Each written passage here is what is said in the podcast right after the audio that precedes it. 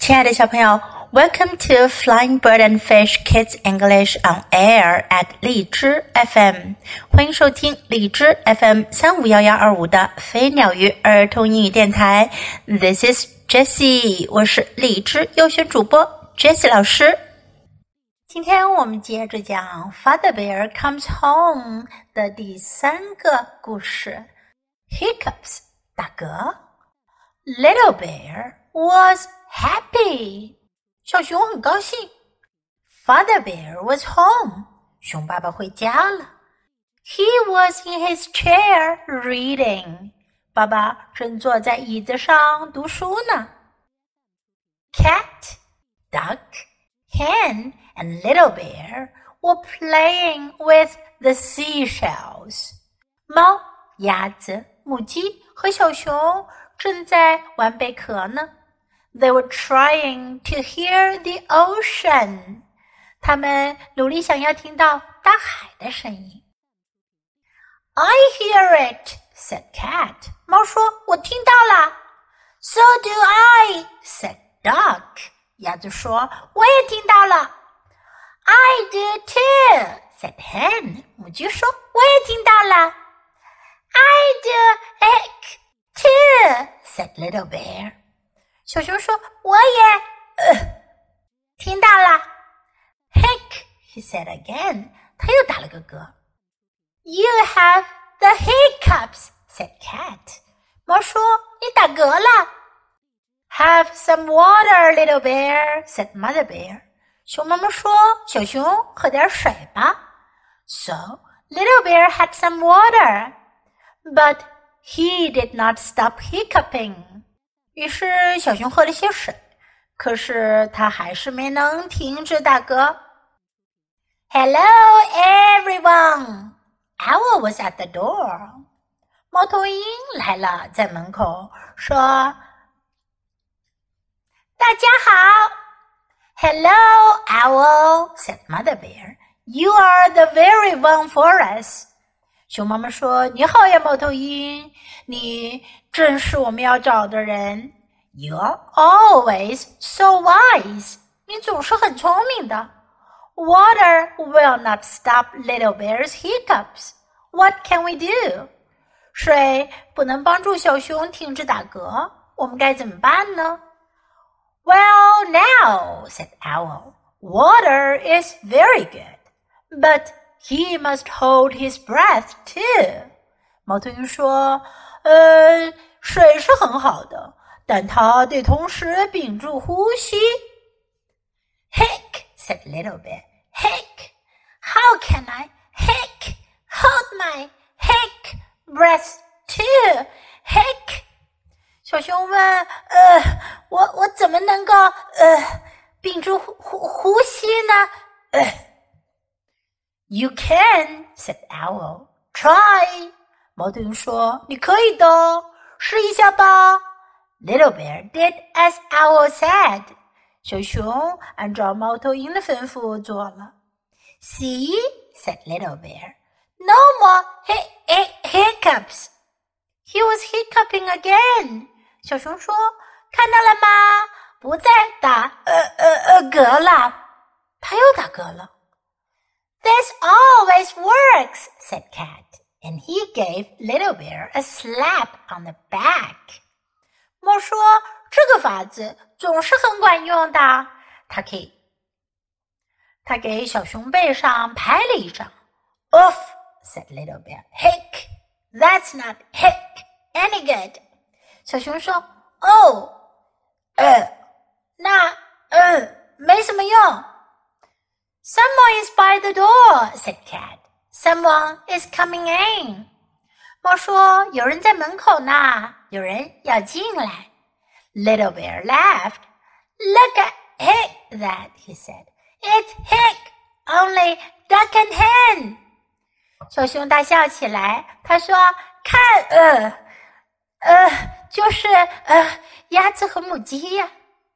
Did we make the hiccups go away? asked Duck，鸭子问：“ 我们把你的打嗝给赶跑了吗？”“No, Hick, you did not,” said Little Bear。小熊说：“没有，呃， 你们没敢跑。Father Bear roared, There is too much noise here. Who is making all that noise? 熊爸爸咆哮起来：“这太吵了，谁这么吵呀？” He looked at owl, cat, hen, and duck. 他看着猫头鹰、猫、母鸡和鸭子。How can I read with all that noise? He asked. 他问：“这么吵，我怎么读啊？” And he looked at Little Bear. 他看着小熊。Noise, said Little Bear. I was only hiccuping. 小熊说：“吵，我只是在打嗝呀。” What was that? said Father Bear. 熊爸爸说：“那是什么？” Hiccuping, said Little Bear. I was only hiccuping. 小熊说：“打嗝呀，我只是在打嗝呀。” Father Bear laughed. Hiccuping, he said. I can't hear any hiccups. 熊爸爸大笑起来。打嗝，他说：“我没有听到任何打嗝的声音啊。” But I was hiccuping, said Little Bear. 小熊说：“可是我刚才是在打嗝呀。” All right, said Father Bear. Hiccup for me. 熊爸爸说：“好吧，为我打个嗝。” But Little Bear could not do it. 可是小熊打不出来嗝了。Come now, said Father Bear. One, two, three, hiccup. 熊爸爸说：“来呀，一、 ”二、三，打嗝。” No, Little Bear could not do it. 哦不，小熊打不出来嗝了。Well, well, said Father Bear. I guess he can't hiccup anymore. 熊爸爸说：“呃，我想他不会再打嗝了。” Why should he? said Mother Bear. 熊妈妈说：“他为什么要打嗝呀？”Who wants hiccups anyway? said Hen. 母鸡说：“谁会想要打嗝呀？” That's right, said cat and duck. Who wants hiccups? 猫和鸭子说：“对呀，谁想要打嗝呀？” Owl said, "You can still stop them my way." Little bear didn't really try. 猫头鹰说：“你们还是可以用我的办法来停止打嗝的。”小熊没有认真尝试。They all laughed, and Owl laughed too. 他们都大笑起来。猫头鹰也大笑了。You just have to know how to do it," said Owl. 猫头鹰说：“你就是得知道怎么做。” That's right," said Father Bear. "You just have to know how to do it." 熊爸爸说：“说的对，你就是得知道该怎么做。” Now let's practice some sentences in the story. Little Bear was happy. 小熊很高兴。Little Bear was happy. Father Bear was home. 熊爸爸回来了。Father Bear was home. I hear it. 我听到了。I hear it. So do I. 我也是。So do I. I do too. 我也是。I do too.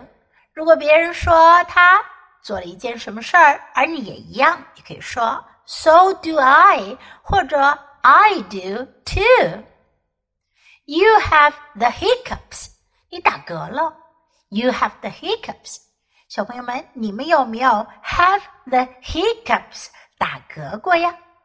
Have some water. 喝些水吧。Have some water. You are always very wise. 你总是很聪明的。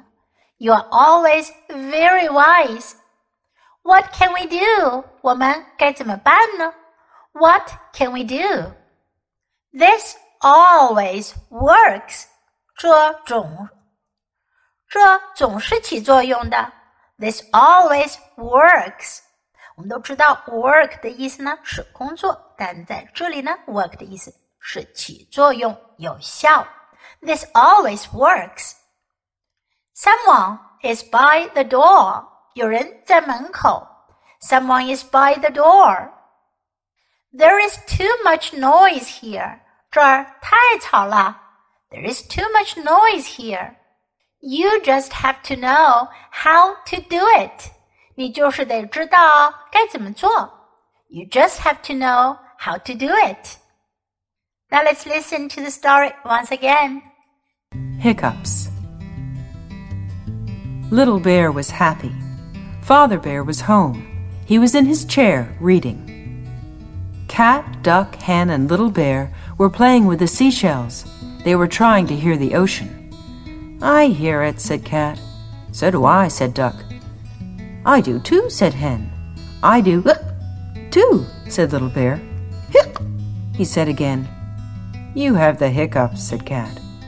Have some water, Little Bear, said Mother Bear. So Little Bear had some water, but he did not stop hiccuping. Hello, everyone. Owl was at the door. Hello, Owl, said Mother Bear. You are the very one for us. You are always so wise. Water will not stop Little Bear's hiccups. What can we do? Well, now, said Owl, water is very good, but he must hold his breath, too. Hic, said Little Bear. Hic, how can I hic, hold my hic, breath, too? Hic.